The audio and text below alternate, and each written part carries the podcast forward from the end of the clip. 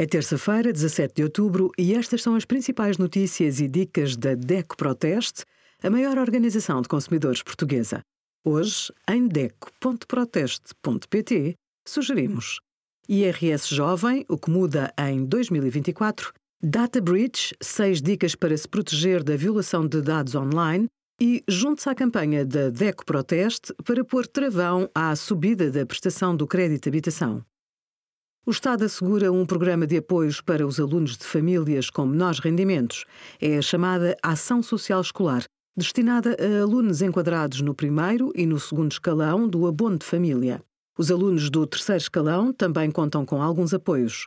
Refeições, transporte, livros, material escolar e visitas de estudo estão incluídos. Quem beneficia dos apoios fica isento de propinas, taxas e outros custos com diplomas e certificados de habilitações. Crianças e jovens integrados no contingente de refugiados recebem o auxílio correspondente ao primeiro escalão do abono de família. Obrigada por acompanhar a DECO Proteste, a contribuir para consumidores mais informados, participativos e exigentes. Visite o nosso site em deco.proteste.pt.